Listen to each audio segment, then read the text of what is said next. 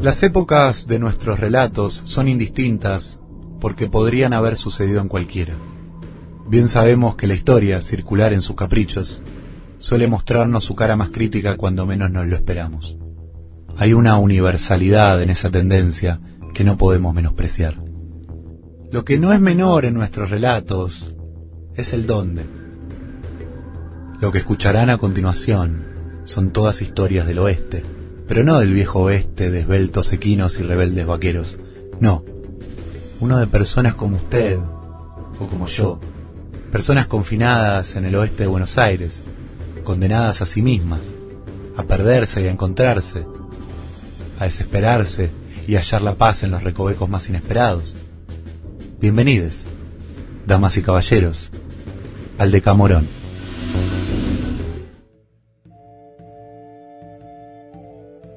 Mucho se habló esta semana del silencio de los habitantes de Urbs Mediorum, la ciudad de los medianos. Caprichosa o torpe, la trama nos presentó algunos hilos incompletos e inconexos. Técnica narrativa o error de concepto, seguramente el bíblico juego de Chichón Belmonte los dejó tan estupefactados como a mí. No se preocupen, un riesgoso y riguroso trabajo de investigación le permitió a Cacho Noriega, íntimo amigo de toda la vida de los Belmonte, acceder a una información que, en tiempos de desinformación y grupos de WhatsApp familiares, valen su peso en oro.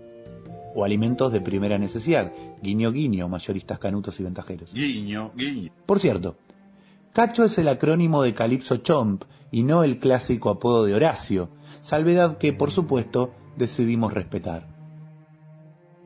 En una videollamada de pocos y apurados minutos, Calipso, Cacho, Chomp, Noriega, me contó que durante los últimos días Chichón había estado encerrado tratando de descifrar cómo operaba la cuarentena de su incipiente civilización.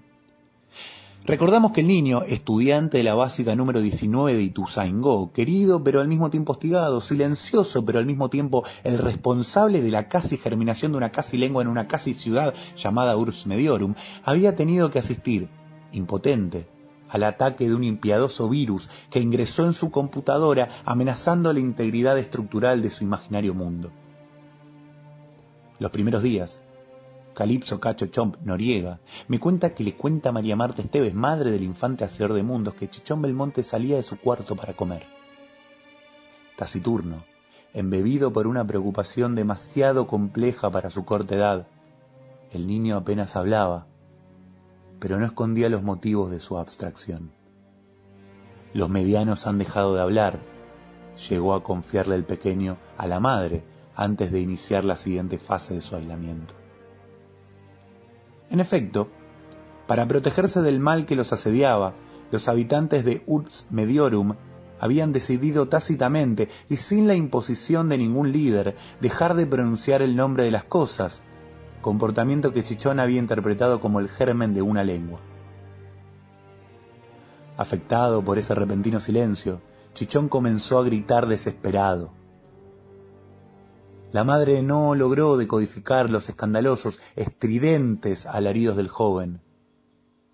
Herido en su omnipotencia, el niño intentó manipular el sistema, pero los medianos se mostraban impasibles ante los designios de su creador. Cuando, pasados los días, el joven por fin salió de su cuarto, la madre lo esperaba con una pastafrola de membrillo, el plato favorito del adolescente. Arquetípica, la mujer lo esperaba sentada en la mesa, con el delantal manchado de pastelería y los ojos cansados. Contame, hijo, ¿qué pasó? El adolescente creador sonrió y miró a su madre. No se puede conmover al silencio, dijo, y se largó a llorar. ¿Lo que escuchaste te acaba de cambiar la vida? A nosotros tampoco. Pero lo seguimos intentando. Puedes escuchar todas nuestras producciones buscando Infernet en la pestaña de podcast de Spotify o seguirnos en nuestra cuenta Infernet Radio en Instagram. Porque si de intentar se trata, Infernet será siempre tu premio consolador. Digo consuelo. Uy, menos mal que corregí eso antes de que se grabe el aire porque...